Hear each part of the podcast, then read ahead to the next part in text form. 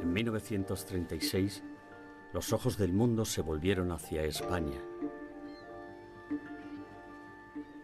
En el Frente Sur, una ciudad al margen de la República y de la historia. Málaga.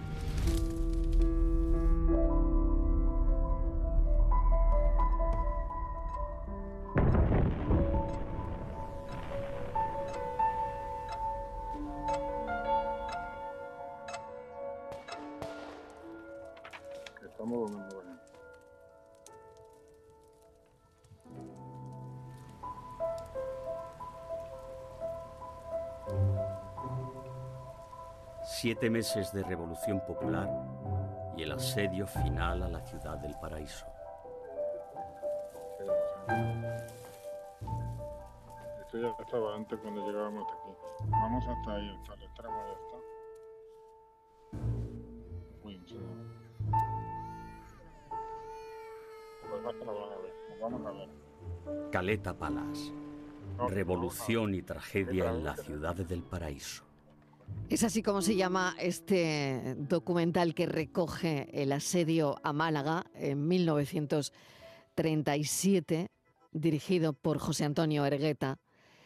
Un episodio eh, apenas contado de la guerra civil que habla precisamente pues de situaciones límite, de cómo reaccionan los seres humanos en esas situaciones a través de ocho personajes que pasaron por Málaga durante esos meses.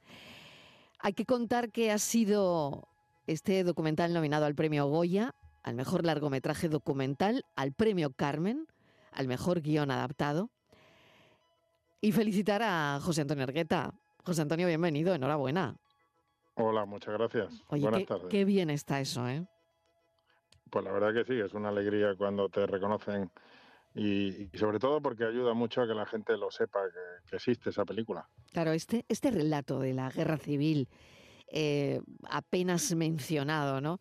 Y que no atrajo ni, ni a periodistas, ni. En fin, al final, eh, eh, a través del tiempo y gracias a estos trabajos, eh, esto sigue, sigue impactando, ¿no? Sigue impactando y mucho, ¿no? A quien no conocía para nada parte de esta historia.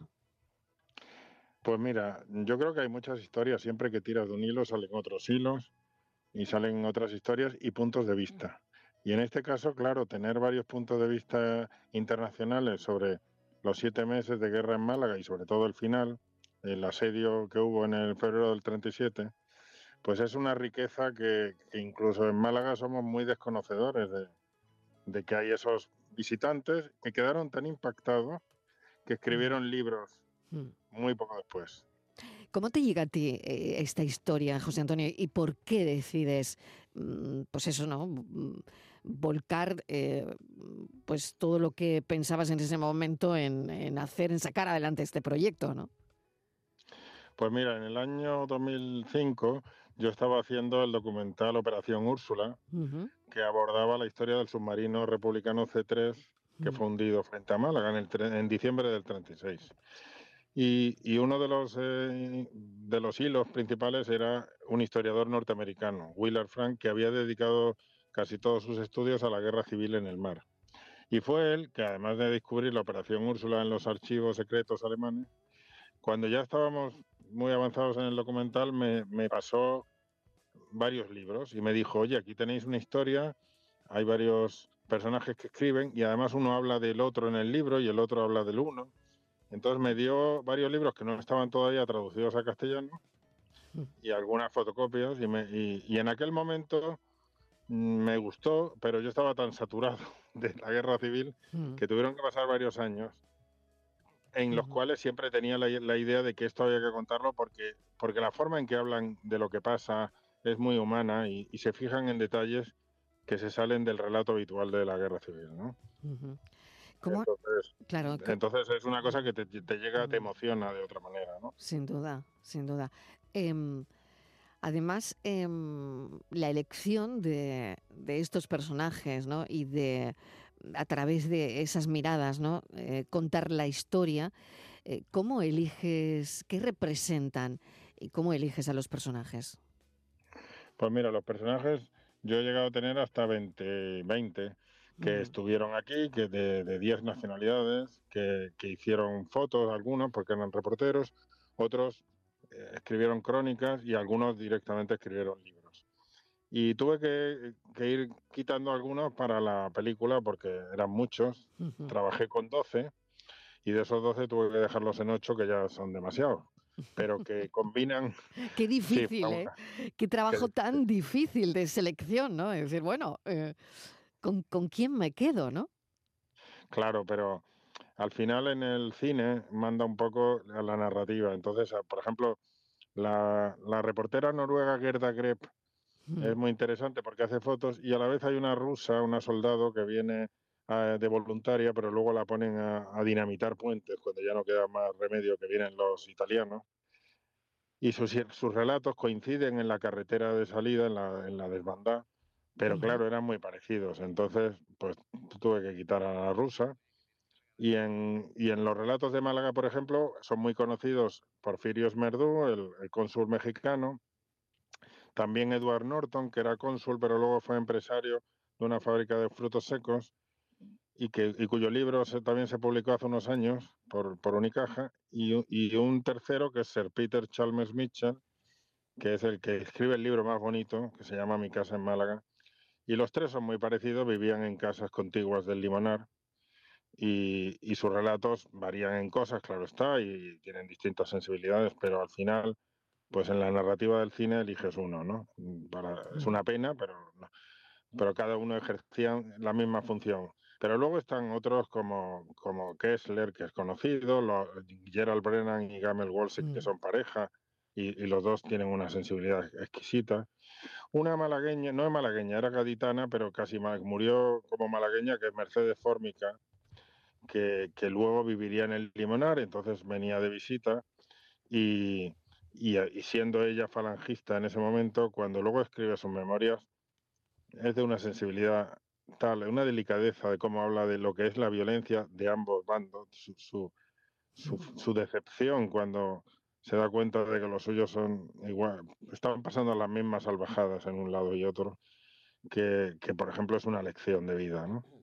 Y he dejado uno que es un poco el discrepante, que es Luis Bolín, también malagueño, pero porque ejerce el papel de, de malo de la película, es un poco el antihéroe, y también escribió un libro pero era fundamental porque él, él, genera al final una situación casi de thriller, que es la segunda parte de la película, que, que, espero que guste, ¿no? Y mucho, eh, eh, mucho, José Antonio. Bueno, le voy a, a dar una alegría a los oyentes, eh, que estén muy atentos, porque las dos primeras llamadas que se produzcan en este momento eh, a los que estén en Málaga, porque la película se va a pasar a las nueve y media en el Cine Albéniz de Málaga. Eh, ¿Te parece, José Antonio, que regalemos un par de entradas? Me parece estupendo. ¿Sí? Un par no.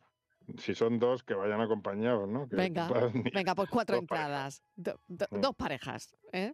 Sí. Un par de entradas dobles para eh, la persona que llame ahora mismo. Bueno, voy a recordar el teléfono, ¿no? Que es lo primero que tenía que haber hecho. Claro. Estos son nuestros teléfonos: 95 1039 105 y 95 1039 16.